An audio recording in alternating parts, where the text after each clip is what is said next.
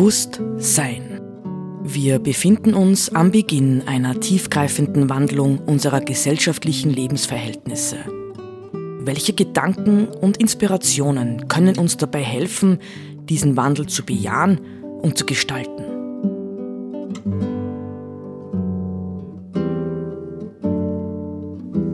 Eine Sendung von Roland Steidl.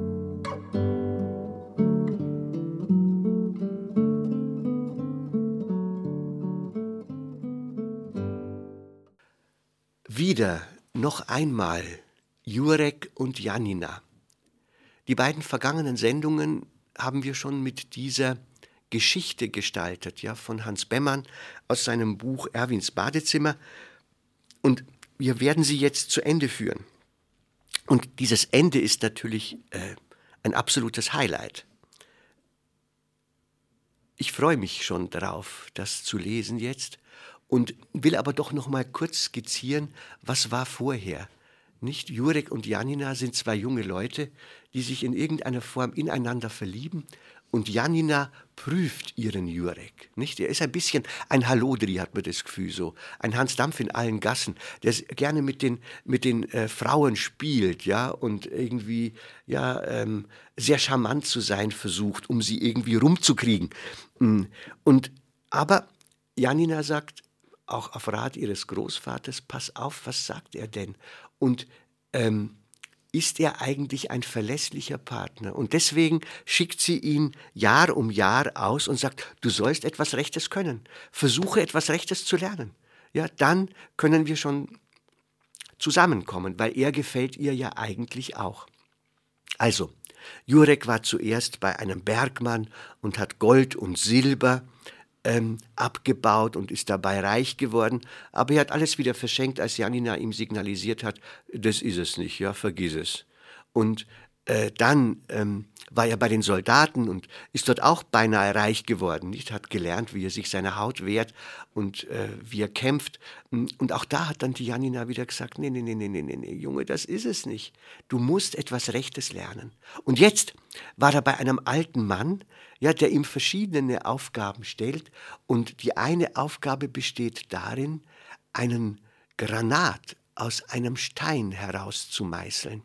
Dafür braucht er zwölf Wochen und muss sehr, sehr, sehr viel Geduld aufbringen.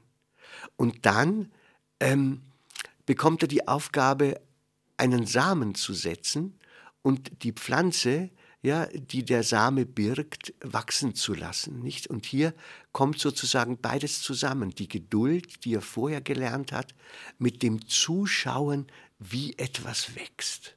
Zuschauen, wie etwas wächst. Und nachdem er diese zweite Prüfung überstanden hat, kommt jetzt die dritte und letzte. Der Alte führte ihn hinter das Haus in einen Stall, in dem eine Kuh stand und Heu kaute. Soll ich deine Kuh melken? fragte Jurek. Das konnte ich schon als kleiner Junge. Haha, dann ist es jetzt keine Arbeit für dich, sagte der Alte. Ich denke an eine andere Aufgabe. Er ging zu einem Futterkasten, und darin lagen auf einem Polster aus Heu, über das ein Tuch gebreitet war, zwei neugeborene Kätzchen. Meine Katze hat sie gestern geworfen, sagte der Alte. Doch dann hat sie wohl der Fuchs geholt, denn sie ist nicht mehr nach Hause gekommen. Du sollst mir die beiden Kätzchen aufziehen. Auch schon eine Arbeit.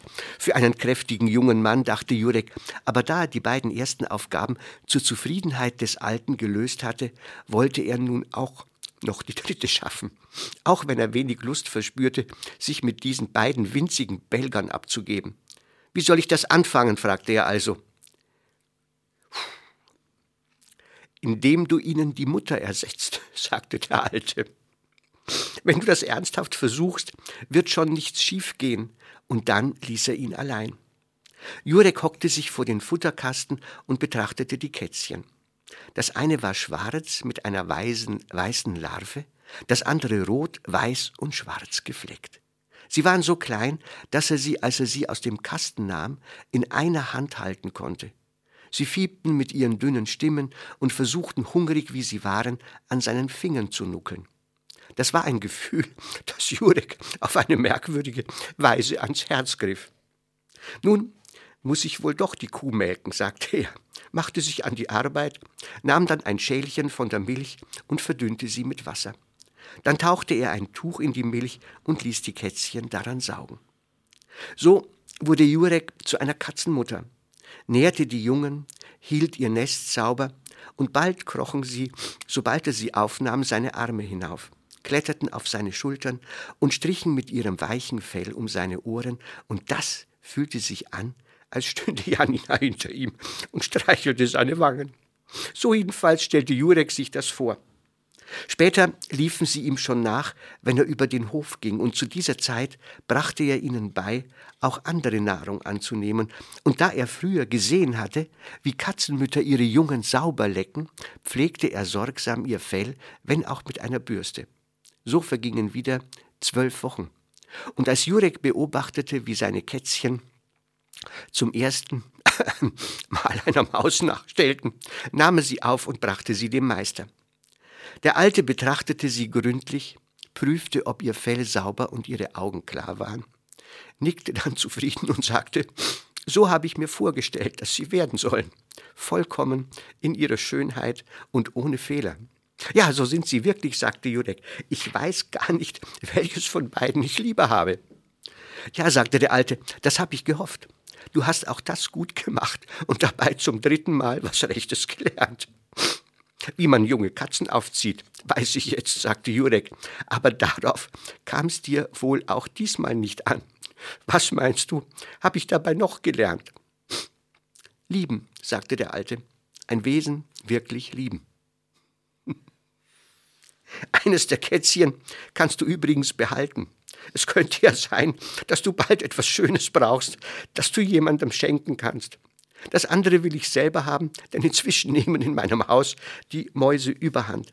Damit hast du bei mir ausgelernt und kannst nach Hause gehen.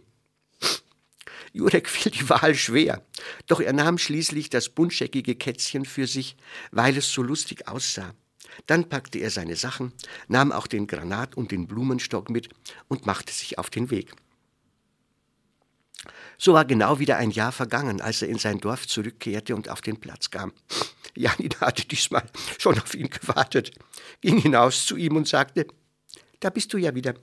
Hast du jetzt endlich was Rechtes gelernt? Etwas Schönes, sagte Jurek. Zum ersten habe ich gelernt, Geduld zu haben. Und dabei gab er ihr den Granat.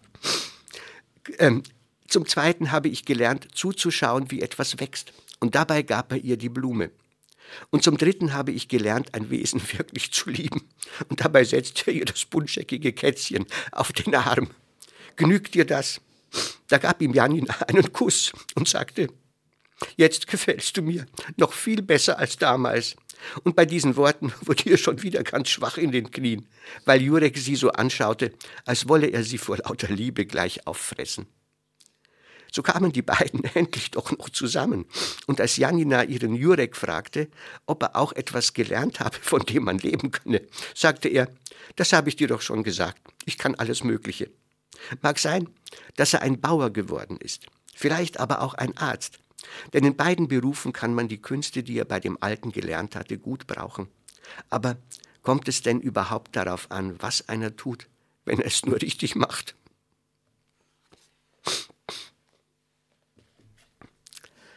Ja, es ist schon.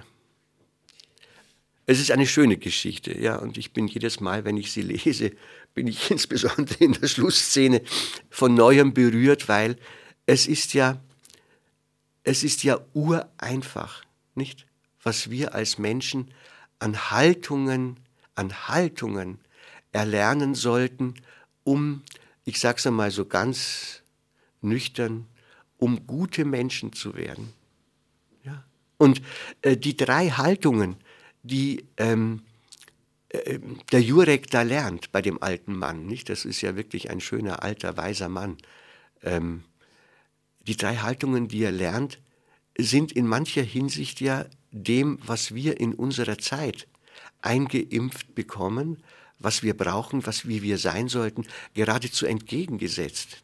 Ähm, wir leben in einer Welt voller Ungeduld. Alles muss immer schneller gehen. Wir brauchen rasche Ergebnisse. Wir brauchen neue Entwicklungen. Wir stehen im ständigen Wettbewerb, nicht? Wir dürfen keine Zeit verlieren, weil ja sonst andere vor uns irgendwelche äh, profitablen Ergebnisse erzielen und wir nicht mehr mithalten können. Also Geduld ist tatsächlich ähm, eine Eigenschaft, eine Haltung, die wir um, ich sage jetzt auch ganz bewusst, um die Welt überhaupt wahrzunehmen, ganz dringend wieder entwickeln sollten. Uns nicht beschleunigen lassen, uns nicht drücken und bedrängen lassen, sondern im Grunde genommen zu schauen, wie leben wir so, dass wir in der Mitte sind. Das Zweite ist die Frage, nicht zuschauen, wie etwas wächst. Die Moderne hat alles dazu getan, Wachstumsprozesse zu beschleunigen in der Landwirtschaft sowieso, aber auch auf vielen anderen Ebenen. Alles muss beschleunigt werden, ja. Ähm, aber die Freude daran, einfach zuzuschauen, wie Dinge wachsen und nicht Wachstum ständig zu ähm, verstärken, nicht? In unserer Wachstumsgesellschaft geht es ja ständig darum, noch mehr Wachstum, noch schnelleres Wachstum, Wachstum, Wachstum, Wachstum. Aber so, als würden wir diejenigen sein, die dieses Wachstum produzieren müssten. Und das Bild, ja, das äh, unsere Geschichte zeigt, ist eben dies, dass Dinge in der ihnen gemäßen Weise von selbst wachsen und dass das Einzige, was wir tun können als Menschen, darin besteht, sie zu unterstützen in ihrem Wachstum in ihrem Wachstum, nicht ihnen das Wachsen abzunehmen oder es zu beschleunigen, sondern sie zu unterstützen in ihrem Eigenwachstum, nicht? Ähm, das bei manchen Dingen, bei einem Baum zum Beispiel, halt sehr, sehr lange dauert. Ja, und das Dritte ist, letztens habe ich ja ähm, eine Sendung mit Max Kastenhuber gemacht zum Thema Nächstenliebe, zur Weihnacht sozusagen. Das ist schon die Frage, ob wir in unserer äh, jetzt sage ich doch wieder dieses schreckliche Wort, kapitalistischen Welt eigentlich wirklich noch verstehen, was lieben heißt. Ja, also Menschen, Dinge, Tiere, Pflanzen so anzunehmen, wie sie sind. Ja, nach dem Motto, schön, dass es dich gibt, schön, dass du da bist, schön, dass wir Zeit und Leben miteinander teilen können und uns miteinander entwickeln können. Nicht dieses das sind so ganz einfache Dinge. Aber im Grunde genommen äh, stellen wir heute Ansprüche, extreme Erwartungen, irgendwie Erfolgsquoten ähm, müssen da sein. Und ja, also man kann vielleicht zumindest von einer anderen Welt träumen.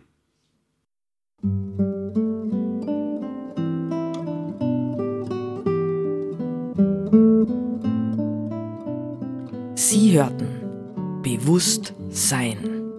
Gedanken von Roland Steidl. Die Musik zur Sendung stammt von Johann Sebastian Bach. Interpretiert von Harald Simada. Diese Sendereihe steht auch als Podcast in unserem Online-Archiv zur Verfügung.